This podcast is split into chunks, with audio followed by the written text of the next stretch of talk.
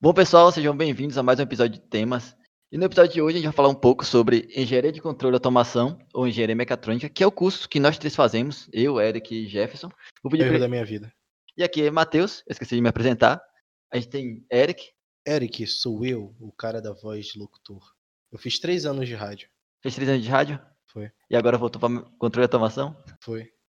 Bom, Era Engenharia. pra ter ficado lá no outro. Aqui quem vos fala é Jefferson, mais uma vez, um prazer estar com você. É sempre um prazer estar com vocês. então para vocês que escutam a gente toda semana, teoricamente, a gente vai explicar um pouco do nosso curso, que é o curso que a gente faz, e para quem tem dúvida ainda do que é esse curso de verdade, porque quando alguém pergunta pra gente o que é o curso, a gente só fala, ah, a gente faz robô porque é o modo mais fácil de Não, primeiro a pessoa fala, você faz o quê? Você fala, ah, eu faço engenharia mecatrônica.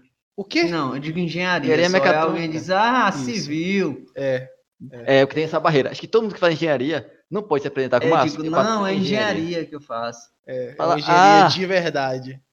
Ah, fala, ah, faz engenharia, massa. Legal. Mas na verdade você faz com mecatrônica. Ou. Porque na primeira vez que a pessoa ouve mecatrônica, eu acho que até ninguém entende. Meca o quê? Mecânica. Ah, Ah, não. E o que é isso? Ah, a gente faz robô, a pessoa só aceita. Ela fala, ah, tá, que legal, que massa, que massa. Vocês devem ser inteligentes, né? É, ou até mesmo. ou até mesmo quando a gente fala, não, a gente faz engenharia mecatrônica, ela, hum, faz robô. É. Faz robô. É porque eu acho que tirando o, o, o estereótipo de robô, acho que é difícil até pra gente explicar pra alguém o que é realmente, né, engenharia mecatrônica, o que é o parte de controle e automação. Vamos tentar explicar isso aqui. Vocês conseguem explicar o curso de vocês? Não. Tô há um tempão aí, eu não sei explicar pra minha mãe. A gente tem esse curso, que é Engenharia Mecatrônica, que também, quando a gente se formar, a gente vai ter o CREA escrito lá, Engenheiro de Controle e Automação. Que em alguns lugares é vendido como cursos separados, mas de forma geral é basicamente um curso só. A gente faz o quê? A gente faz robôs para automatizar sistemas. A gente tem, se for para uma linha indus- industrial, a gente vai fazer alguma, vai participar da produção de algumas máquinas para automatizar algum algum sistema daquela. Seja um braço mecânico que pega uma porta de um lugar e coloca no carro, por exemplo. Isso é um sistema automatizado. Basicamente, a gente pega qualquer serviço repetitivo que um ser humano possa estar fazendo Isso. e bota um robô e fala, hum, você está demitido. E eu acho que o enuviamento do, do robô vem, quando a gente fala, fala mecatrônica, ah, faz robô, vem exatamente disso, de, de o pessoal não, não ter a compreensão plena do que é um robô, né? É, acha que quando a gente diz, não, a gente faz robô, acha que é aquele robô, como a gente estava falando agora há pouco, do filme do Transformer, né? O cara se transforma lá num carro e, e, é, atira e sei lá mais o que. Agora o conceito de robô é muito mais muito mais leve. É, É. é, ele, é- ele tem uma ex- extensão muito maior, é muito mais leve do que simplesmente um, um Bumblebee. Porque um robô nada mais é do que algo que faz uma tarefa repetitiva. Você programa ele para fazer alguma coisa e ele vai fazer aquela coisa várias vezes. Seja um bot de, de chat, por exemplo, do WhatsApp, do WhatsApp, é um robô. Precisa de um engenheiro mecatrônico para fazer? Eu gosto Não. do exemplo do semáforo, porque geralmente Tá choca com quando sono, o cara viu, bicho? fala. É que um semáforo é Porque um. um semáforo é um robô. É, Pô, um robô, que robô de merda, não faz nada. Fica lá, Passou- mas tem LED, pô. passou cinco anos para acender três LEDs. É, Cinco anos entre aspas para acender três LEDs. mas a É gente porque é não cinco tem a- anos, mas é aqueles cinco anos da, da cápsula do Goku, né? o Da cápsula do tempo. Eu Você gosto. entra lá e. Eu gosto do exemplo do semáforo por causa disso. É muito simples de você dizer, o cara, pô, é um robô, não sei o que, é uma tarefa muito simples que dá para você explicar que é exatamente o fato de tirar o manual para uma tarefa repetitiva. Você programa ele para cada tempo ele fazer aquela tarefa e você não vê ninguém apertando um botão para ele mudar. É exatamente o que a gente faz isso em outras escalas e para outros serviços. E deixar todo mundo que nem o filme do Wally. É, e necessariamente precisa ser uma tarefa repetitiva. Até uma inteligências, inteligências artificiais que se colocam em sistemas para encontrar padrões, por exemplo. Também pode ser um trabalho de engenheiro mecatrônico. Porque a engenharia mecatrônica, ela, ela entra naquela linha que você pode se Que formar como um tudo. pato, né? É, Você, fato. diferente de outros cursos, talvez não tão diferentes assim, porque eu tenho uma visão de um curso só, basicamente. Você tem uma grande probabilidade de se formar como um pato. O que seria um pato? Nada, voa, anda, anda. mas não faz nada que presta. É, Porque a engenharia tudo errado. mecatrônica, ele é um compilado de conhecimentos de eletrônica, de computação, de programação, de, Mecânica, né? é, de mecânica. Processos O próprio nome, nome, não a etimologia dessa vez, mas Não é tipologia, O não é a próprio origem nome- etimológica. é de uma junção de mecânica e eletrônica. E a Então, programação entra no. E isso aí tem as outras entrelinhas disso aí, porque, por exemplo, a eletrônica tem a parte de elétrica, aí tem a parte de analógica e digital.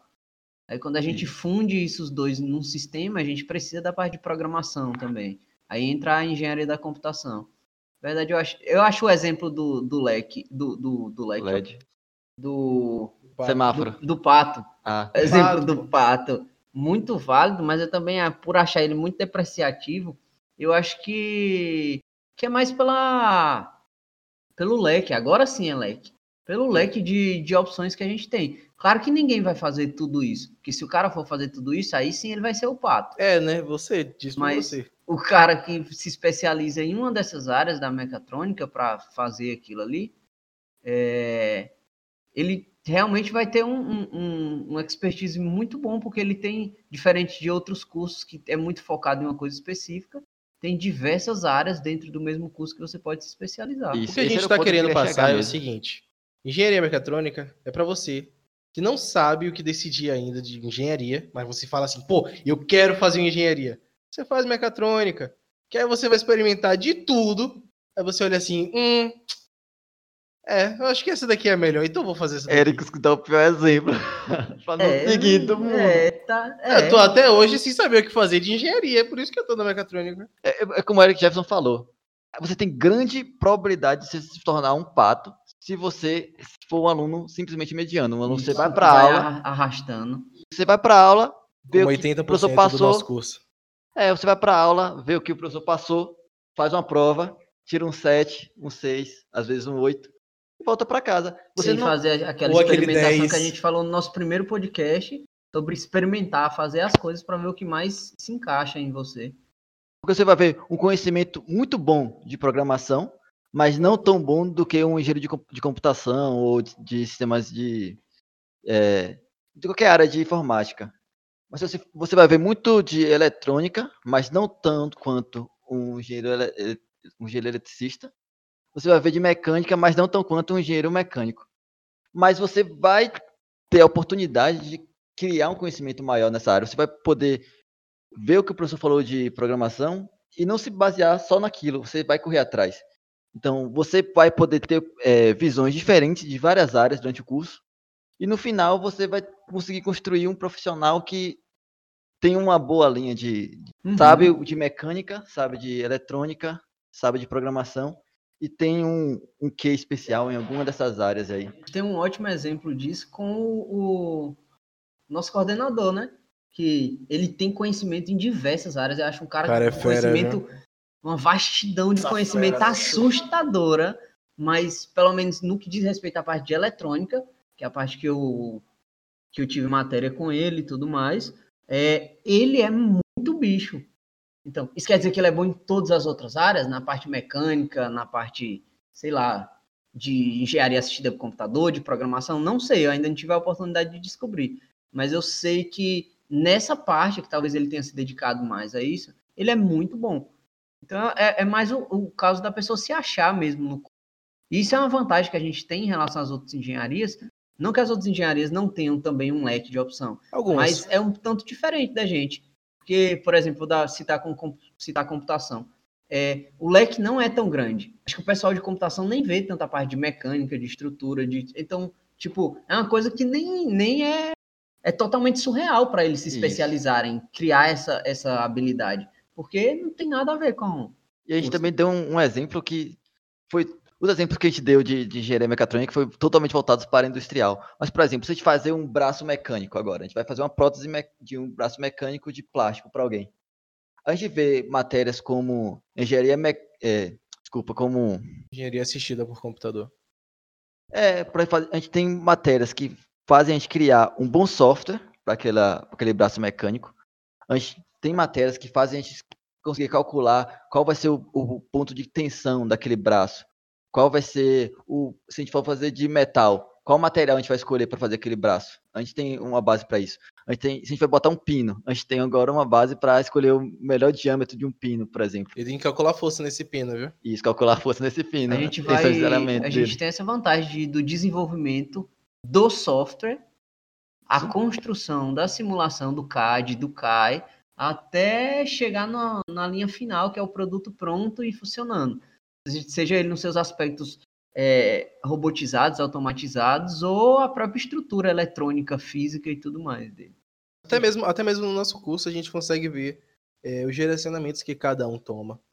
Por exemplo, aqui mesmo, o Jefferson é mais voltado para a área de, da, da simulação, na área da eletrônica também e na área da, da prototipagem. Né? É isso, né? Alguma, coisa, alguma coisa assim, né, Jefferson? Permita. Aí, Já, já o eu Matheus também não sei não, Eric. ainda Você tá faz descobrindo. construção. Já o Matheus também é virado mais na parte da, da programação, bicho é fera. Eu não sei o que eu faço na minha vida e eu tô. Está na metade do curso ainda. Mas isso é importante, que eu acho que nós três aqui somos alunos. a- Tem que ser, ser criar não, não uma espécie de aura na gente, mas a gente sai um pouco da média, não necessariamente de, de média em questão de nota, mas a gente sai daquilo para tentar descobrir coisas além da, em cada matéria. Por exemplo, a gente pegar sistemas digitais. Se você só assistir as matérias de sistemas digitais, você vai sair com conhecimento totalmente teórico que não vai te dar, vai nem saber o que é um CI de verdade. Você vai falar, pô, que mais isso aqui, hein? Mas você olha para o CI depois e você não sabe o que fazer com ele. Aí, Então- se você, além de ver as aulas teóricas, você for lá e ver os vídeos da gente, das aulas práticas, no Olha só. Você vai Você aprender de verdade a prática dos sistemas digitais. Não foi algo também que a gente descobriu na teoria, foi algo que a gente descobriu fazendo esse seguidor de linha e as coisas não funcionando e descobrindo o porquê de não funcionar. E, e entra naquilo que a gente falou, né? Da, que a gente aprende mais praticando do que só fazendo lá, só estudando e indo para as aulas e etc. O próprio exemplo de uma, de uma prótese. Um aluno que se forma em engenharia me- mecatrônica, que só assistiu às aulas teóricas, não tentou ir para um laboratório fazer nada. Dificilmente ele vai conseguir fazer uma prótese com qualidade sem seguir nenhum tutorial no YouTube, algo do tipo.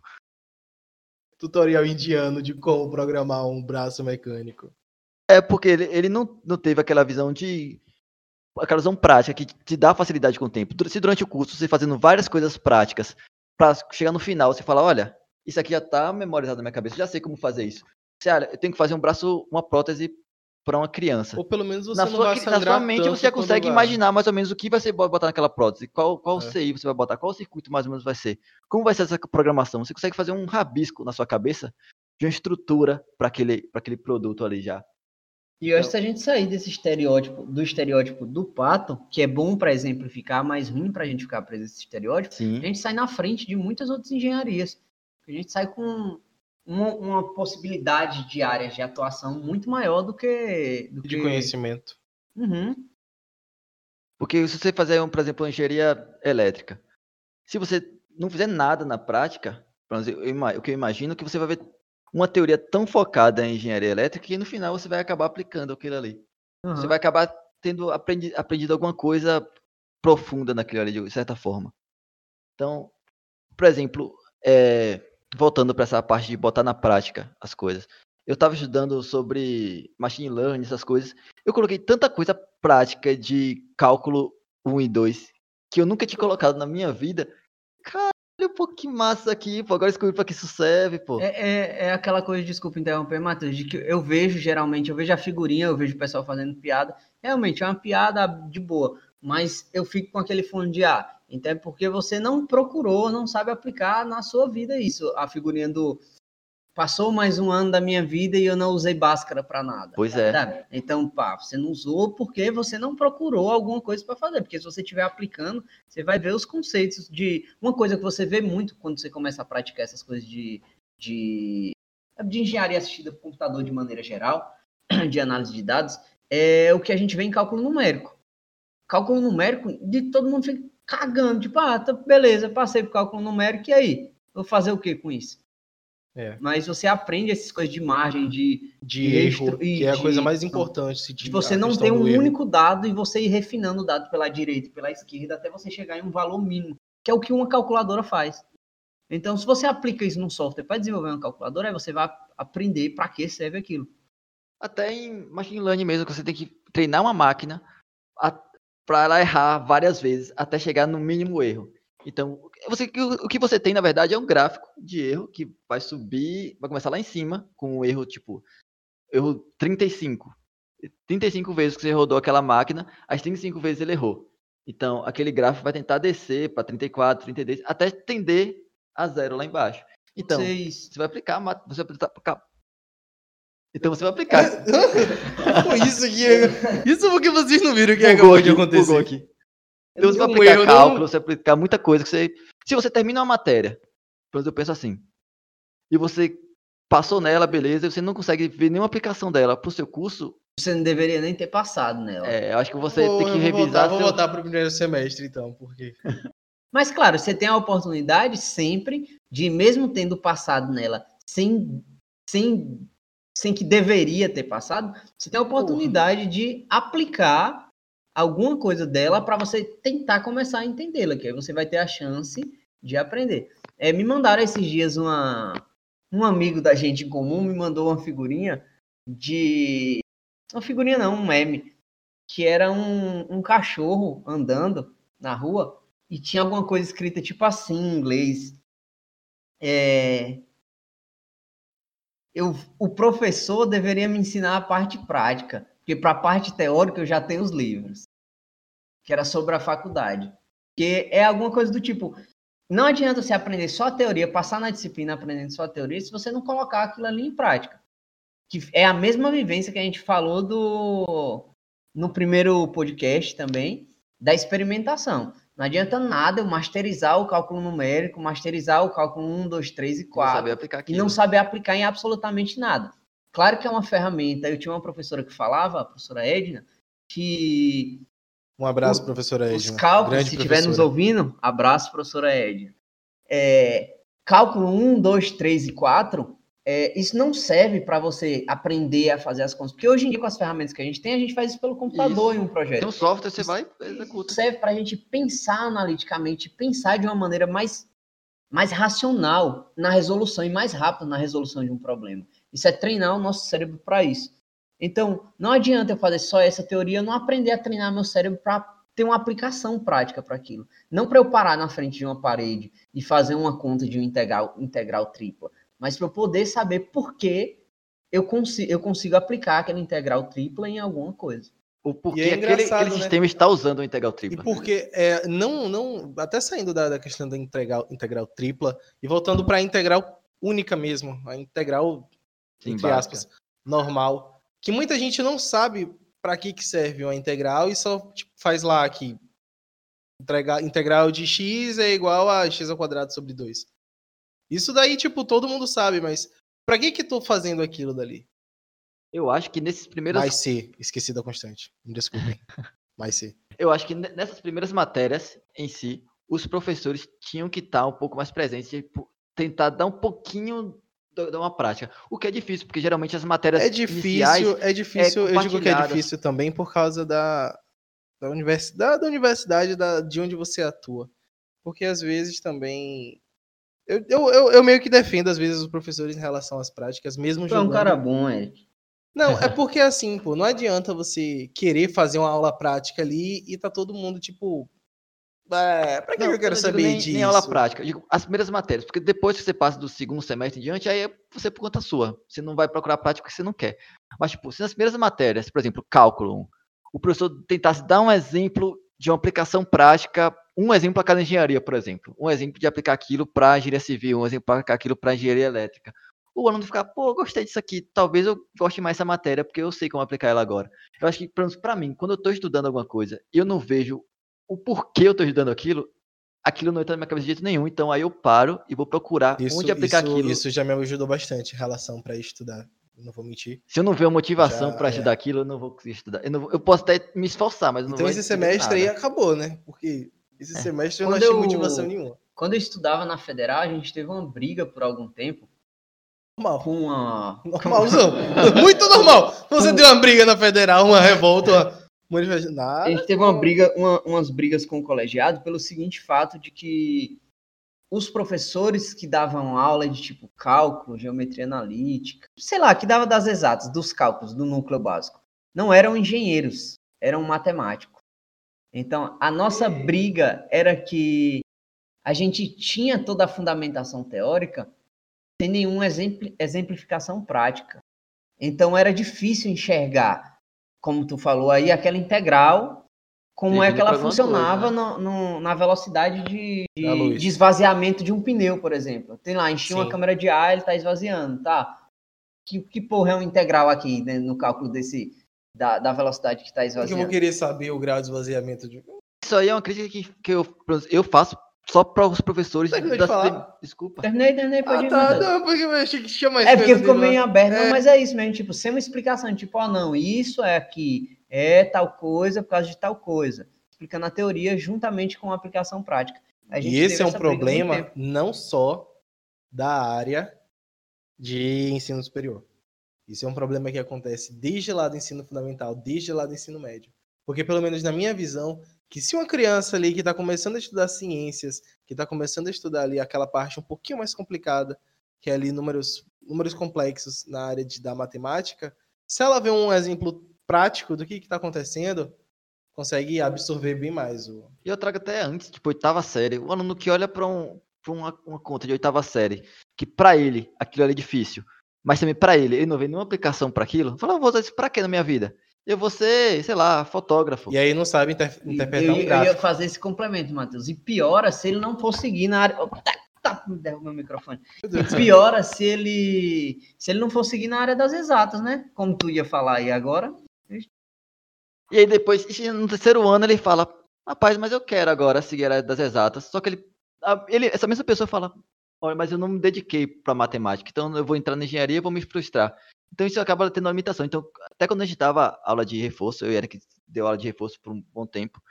Então, eu sempre tentava incentivar os alunos a estudarem matemática, sem forçar, claro, mas tipo, tentando mostrar por que aquela matemática é Exemplos importante. práticos, né? Porque, tipo, se você na oitava série, nono, nono, nono ano, oitava, oitavo ano, você se limita a estudar só aquelas matérias que você gosta mesmo, e não tem ninguém para te incentivar a gostar das outras, você vai chegar no terceiro ano, que é quando você tem que fazer sua escolha, e se limitar àquele, àquele, àquele ramo ali. Você fala, poxa, eu gosto muito de. O professor de física é legal, ele falou sobre eletricidade, gostei dessa parada aqui, mas eu não estudei matemática, não tive nenhum embasamento matemático para aplicar isso, então. É porque, é porque também é, a gente sabe que tudo é matemática, né? Tudo, tudo, sim, tudo sim. tem um quê de matemática no, no caminho. E a pessoa se limita e fala assim: não, eu não quero estudar matemática porque eu não sei matemática mais ela não se propõe a estudar, não se propõe a investigar sobre o que, que acontece no mundo da matemática. Isso é danoso para o futuro pessoal dela, porque no futuro ela não vai saber coisas simples como interpretação, interpretação de gráfico. Isso. Ela não vai saber coisas simples como é, é, financeiro, coisas financeiras. E aí o dinheiro, a matemática se torna uma coisa tão dá uma um dor de cabeça. tão limitante, é, são... num quesito psicológico, Isso. já aí acaba sendo uma coisa tão limitante. Que aí já entra aquela questão também que uma coisa complicada para as pessoas é, é, a questão de juros. Quando a pessoa falar de juros, fala, ah, o que, que é 5% ao mês, é, né? Aí quando vê 5% ao mês, é uma, uma chicotada nas é. costas ao ano, que é muita coisa. Eu, eu volto ainda nessa questão aí, eu volto pro. São as aplicações que a gente pode dar de, de hacks da vida mesmo, por exemplo, que eu acho louco. Tem um exemplo Anônimos. do Bhaskara. Tem um, tem um exemplo do Bhaskara, e tem outro tipo, ah, mas se eu vou, vou usar química para nada na minha vida, não sei o quê. Aí pensa que, não, oh, pô, descobri uma parada louca ali, ó. Vamos botar sal na cerveja para botar no congelador que vai gelar mais rápido. Aí eu fico, tá, é. tá bom. Senta lá, Cláudia, vai. Senta lá. Agora, voltando para a engenharia mecatrônica. O que fez cada um de vocês escolherem mecatrônica? Eric, primeiro aí. Eu olhei assim eu falei, hum, deixa eu fazer Educação um... física, mecatrônica. a UFS tem muitas greves. Mecatrônica. Porque, porque para quem não sabe, acho que no, quem não assistiu o primeiro podcast, todos os três aqui passaram por outra, outro curso antes. Eric é, fez física, eu fiz Jefferson física. fez um bocado. É, Jefferson fez todas as outras universidades. Ele Não, rodou o mundo fazendo três cursos vários lugares, é diferente. Então, é isso. Você foi testando, você é tipo uma pessoa do MEC, licenciada pelo MEC. Espião do MEC nas instituições de ensino superior. Então, para você que está ouvindo e é diretor de um, reitor de, um, de uma universidade onde Jefferson estudava, ele estava apenas testando a sua, sua capacidade. Tá, agora fala, Eric. Por que você escolheu mecatrônica? Cara, eu sempre gostei de fazer robô, então.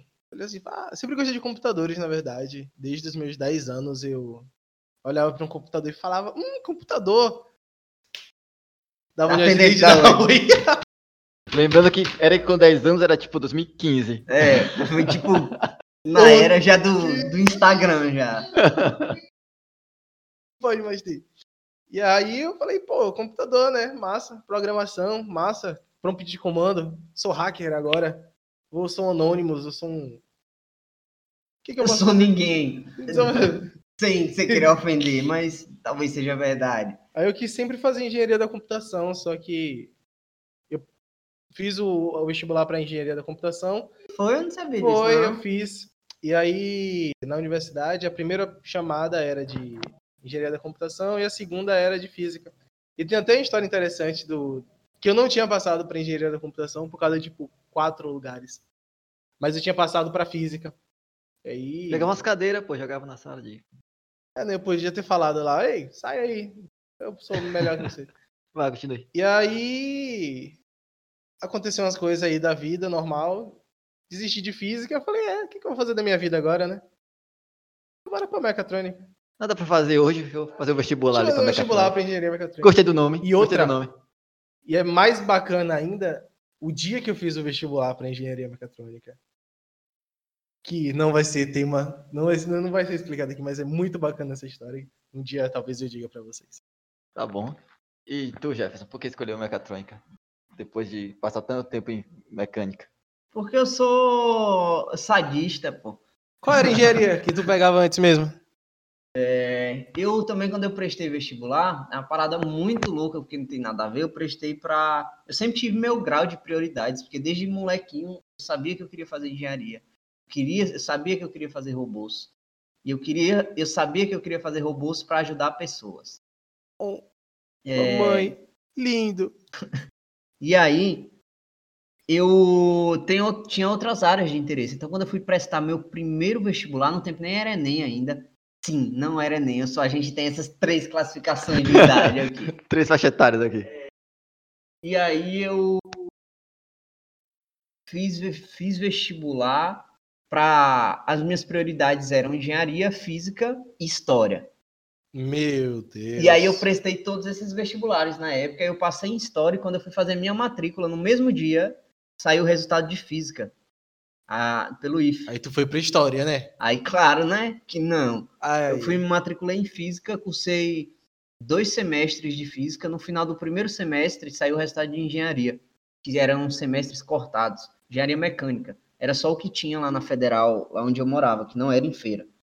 É, aí eu me matriculei e fiquei cursando física e engenharia. Só que, como todo mundo deve imaginar, eram física, eram dois cursos integral e dois cursos em federal. Então tinha dia que eu tinha aula até à noite na, É tipo um dementador da vida real. é, Era uma parada louca. Suga eu não continuei fazendo física. Aí tive que largar a física. Fiquei fazendo engenharia. E aí eu me mudei. Aí eu fui pro Recife, fui fazer outra instituição. Só que aí surgiu a oportunidade de eu fazer o que eu queria fazer realmente, que era mecatrônica. Aí eu me matriculei em mecatrônica, só que deu um problema na minha transferência. Aí eu, depois de cursar um semestre, eu fui para mecânica em outra instituição federal Eita, do poxa! Recife. Aí E vocês depois- podem parar, é só federal, né? O cara é inteligente demais. Aí depois eu fui para para uma privada com bolsa. Ó, privada? Isso. Cursar engenharia mecânica uma também. Eu fui tipo privada? mecânica, mecatrônica, mecânica, mecânica e aí eu vim para cá para feira e tô fazendo mecatrônica. E uma das duas coisas vai acontecer, ou eu vou formar ou eu vou morrer. Aqui uma das duas coisas. Não, morrer vai, né? Só não sabe se vai morrer formado. É, tá aí a dúvida ainda maior. Morrer vai, mas formado ou não? E a Matheus? questão. Ó, eu também, eu sempre gostei de tecnologia, assim. Sempre gostei. Queria fazer robôs também, mas não um robô para salvar pessoas. Eu queria fazer um robô para fazer uma mochila jato. Meu sonho desde Matar criança. pessoas. Meu Eu Deus! só queria, eu só queria ter uma mochila jato. Você vê ficar assim um desenho, aí você vê os bonequinhos andando de carro, mas carro já existe. Você vê andando de moto, também existe. Mas tem os bonequinhos andando de mochila jato, pô, os personagens ninguém tem. Falei, cara, vou ter que fazer um mochila jato. aí eu cresci, eu vi que não era tão fácil assim, não. Aí eu, eu Mochila jato, velho? Essa semana? essa semana tô com. Não tenho tempo não. Tá bom. Sem Tem tempo. que gravar o curso que O vai ter que de no programação no TCC, nosso pô. YouTube. Você pode acompanhar pelo nosso canal. Fé em Deus, essa primeira aula vai sair algum dia. Mas enfim. Aí eu fiz vestibular também. Eu queria fazer engenharia mecânica no começo. Sério? Eu nem sabia Credo. eu nem sabia que existia engenharia mecatrônica quando eu comecei. Falei, vou fazer mecânica. Aí eu fiz vestibular para engenharia mecânica. Aí eu passei lá no, no Federal de Pernambuco. Aí eu fui para lá, fiz minha pré-matrícula. Aí eu voltei para feira. Quando eu voltei para feira, eu tinha feito também o vestibular da UFS. Só que na UFS só tem engenharia da computação. Eu falei, ó, mesma coisa aqui, ó, parecido. Uma coisa, ô, ô, mesma grade. É... Bate assim besteira, pô, besteira, pô. Aí eu passei aqui em feira também. Falei, ô, engenharia mecânica lá embaixo, ou engenharia de computação aqui. Eu falei, vou fazer computação aqui. A engenharia de computação, vi que era muita. Era melhor é- ter ido. Era melhor ter ido pro Pernambuco. Não, é mais porque o curso ele é mais voltado para a área de elétrica e, e programação. E eu queria fazer mochila, né? meca- mochila jato, pô. Eu queria pegar a parte mecânica ali também, que é zero no curso. Só tem a física, física 1, que é de mecânica. Então, chegou um momento que eu tava frustrado já, falei, empurrando com a barriga. Aí eu vi o vestibular para engenharia mecatrônica aqui. Aí eu fiz meu vestibular para aqui e para UFBA também. Aí eu passei nos dois e falei, ó, vou fazer aqui que é mais perto, né? De novo, mesma lógica do. Ah, aqui do lado. Besteira. Ah, agora eu tô fazendo engenharia mecatrônica aqui também. E ah, voltando agora para aquele assunto que a gente veio lá do começo. Engenharia mecatrônica faz robôs. Então, como vocês lidam com essa questão de que a gente faz robôs que fazem serviços eh, repetitivos e esses servi- serviços repetitivos acabam pegando o emprego de alguma pessoa que fazia esse serviço antes? Vocês Então- têm algum então bora- dilema interno Então bora, vocês? então bora reformular essa pergunta.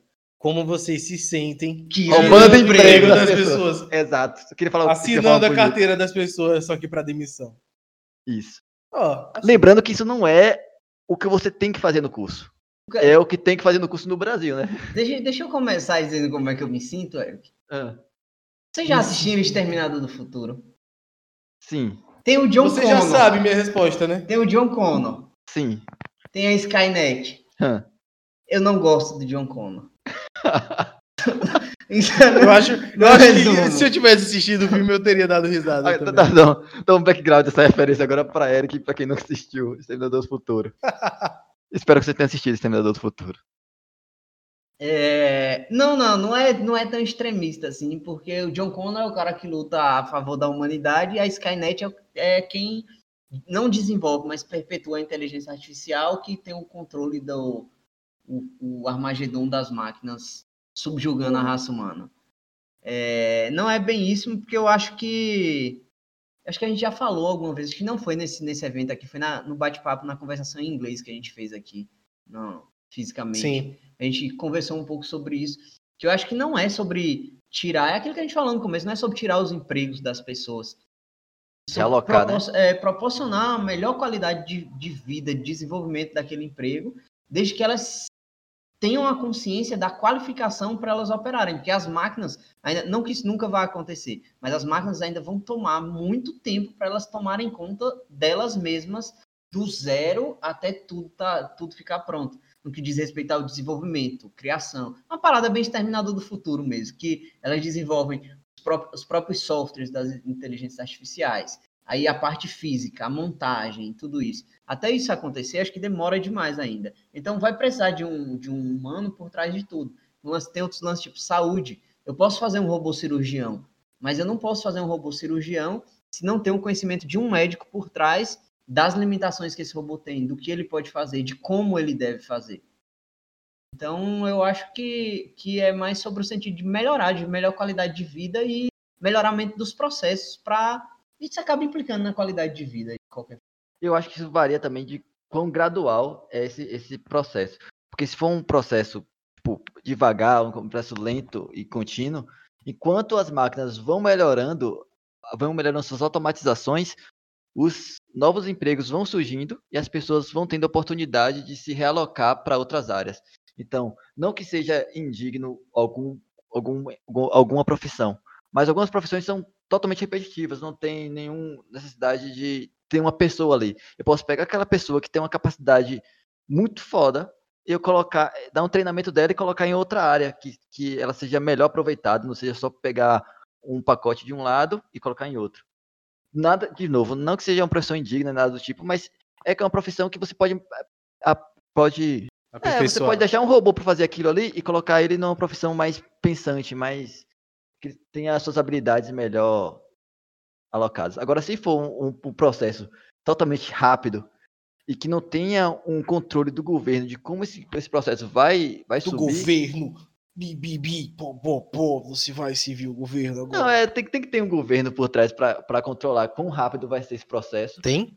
Tem. Todo tem? processo tem ter uma tem, política por trás. Porque tem toda uma questão ética, ética por trás disso aí também, que quase nunca se fala quando se fala em inteligência artificial, futuro, umas paradas loucas, assim, internet das coisas. Eu, na, minha, na minha humilde opinião, internet das coisas já era uma coisa, apesar de estar muito no começo, é, por assim dizer, não é não no começo, no começo, mas está muito no começo, era uma coisa que já deveria ser, estar sendo discutida eticamente. Porque é uma coisa que precisa de, de, de uma política bem estruturada por trás disso.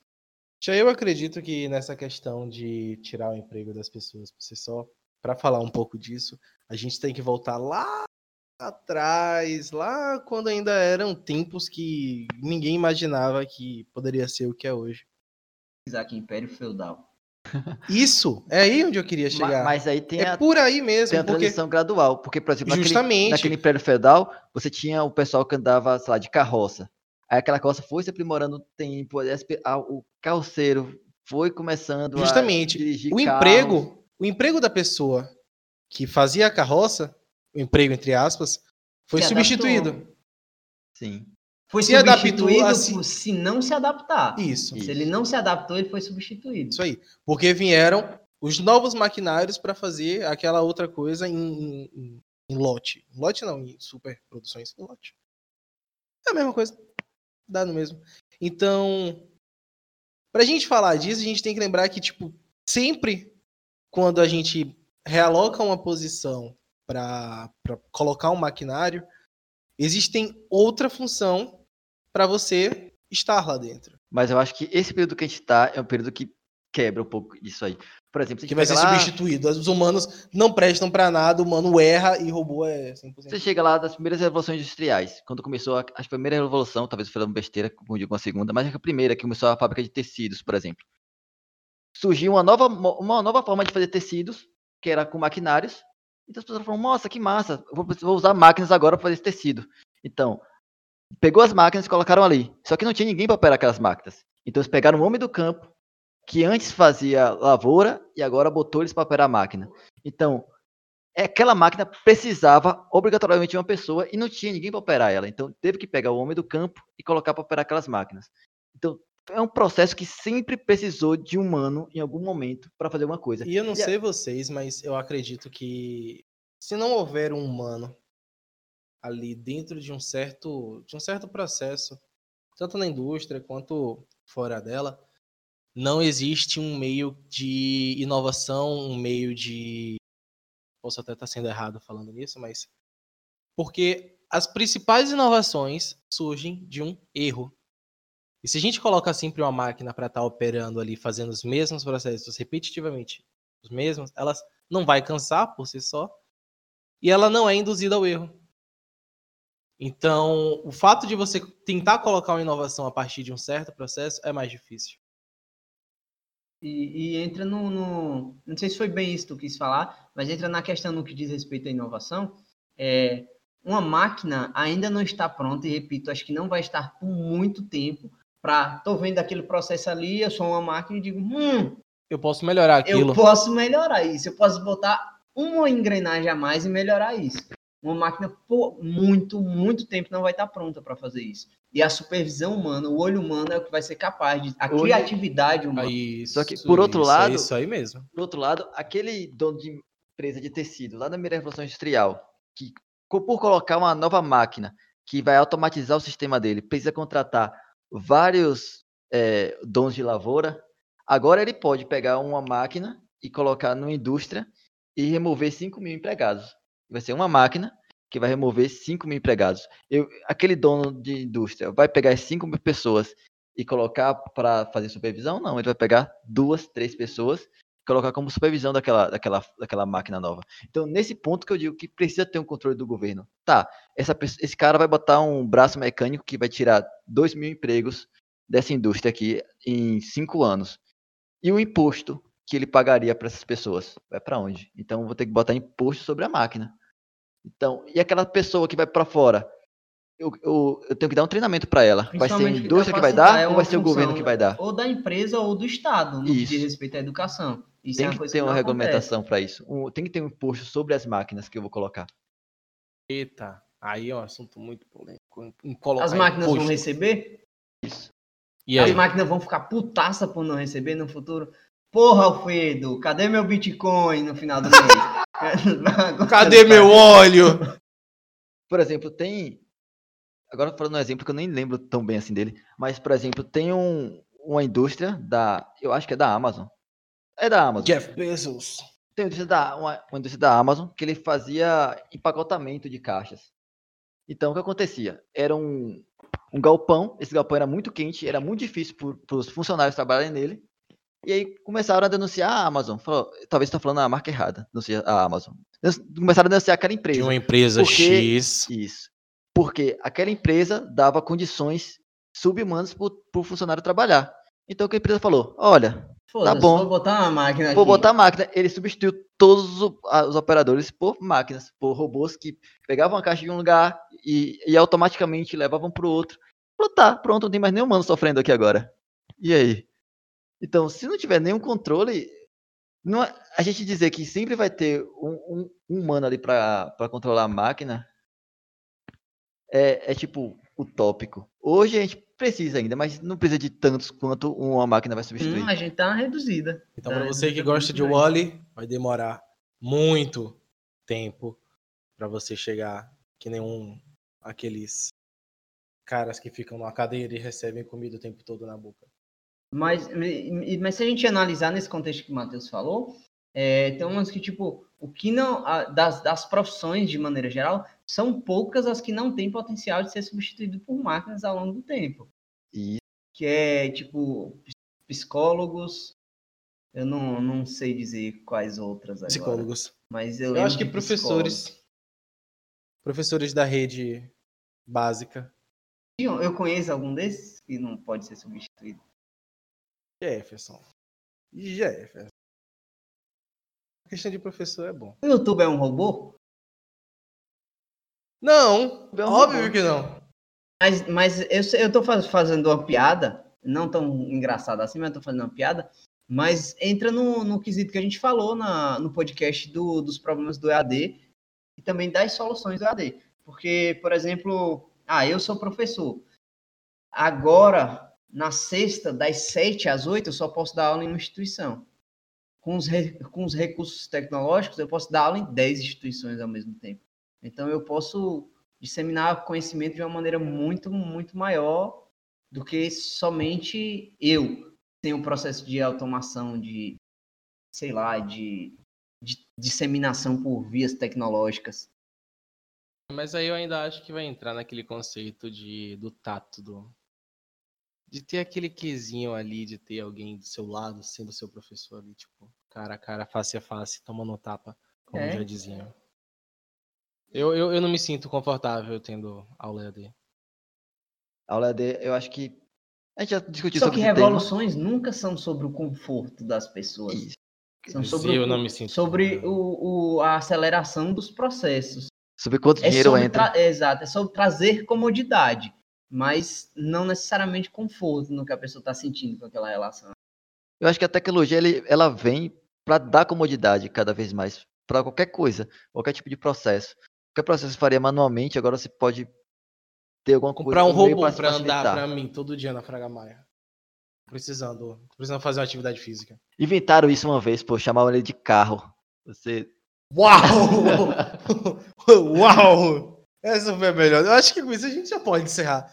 Acho que a gente falou dessa. disso também no, em algum evento que a gente teve, sei lá, em qualquer coisa que a gente falou, que eu falei do filme do Bruce Willis, do Surrogates. Por isso que a gente tem agora, todo sábado, uns stories do Asimov Indica, com filmes sobre tecnologia ou livros que trazem essas, essas temáticas. Porque a gente sempre fala muito de filme aqui, né? Porque é um gancho para A ficção acaba sendo um gancho para a realidade e vice-versa. Apesar de A um. gente imita a vida e a vida imita Isso, apesar da, da ficção. a- Apesar não, acho que justamente pela ficção não ter compromisso nenhum com a realidade, ela abre esse, esse, esse potencial criativo do, do pessoal que realmente desenvolve as coisas. É, no Surrogates é um, um mundo onde todo mundo controla seu avatar robô de casa. Você não sai mais de casa. Hum, esse eu assisti. Esse daí eu assisti, tá vendo? O final, os dois minutos finais do filme. Já é alguma coisa. É porque existe um abismo entre os filmes que eu assisto só o começo e os filmes que eu assisto só o final. Existe um abismo entre tu e a indústria cinematográfica, de maneira geral. Aí, acho que era que nunca entrou na sala de cinema. Acredito que depois de toda essa essa performance falando de Eric que não vai pro cinema, Eric não assiste filme, eu tô mudando isso, tô mudando os meus conceitos. E todo sábado eu assisto um Asimov Indica só pra saber que filme eu vou assistir e que filme eu vou indicar, porque eu assisto um filme pra indicar. Eles me obrigaram a isso. Será que a pessoa que tá ouvindo o podcast hoje ou assistiu o filme do Asimov Indica de ontem? Não assistiram? Fica a sugestão. Fica a Provavelmente o Stories ainda vai estar lá no nosso Instagram, se você está ouvindo isso sugestão. no no lançamento do domingo. Se não, você pode mandar uma mensagem que a gente vai dizer para você qual foi o filme. A gente vai deixar uma lista lá. Mas o filme foi Print the Legend Na verdade, é um documentário é um sobre a evolução documentário. da indústria 3D. da indústria da impressora 3D. Bastante bacana, bastante interessante. Se você é de outra engenharia, por favor, não arredonde pi pra 3 ou pra 4. Sim, Pi não é 3. Gravidade. É, Ah, Ei, ainda. você tá me ouvindo? Feche os olhos agora. Imagine que eu tô falando com você.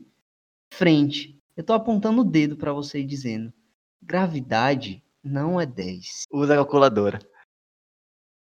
Então, obrigado. Acompanhe nosso, nosso Instagram, Asimov Robótica Criativa. E qualquer sugestão de temas, você pode, pode entrar em contato com a gente. E é isso aí.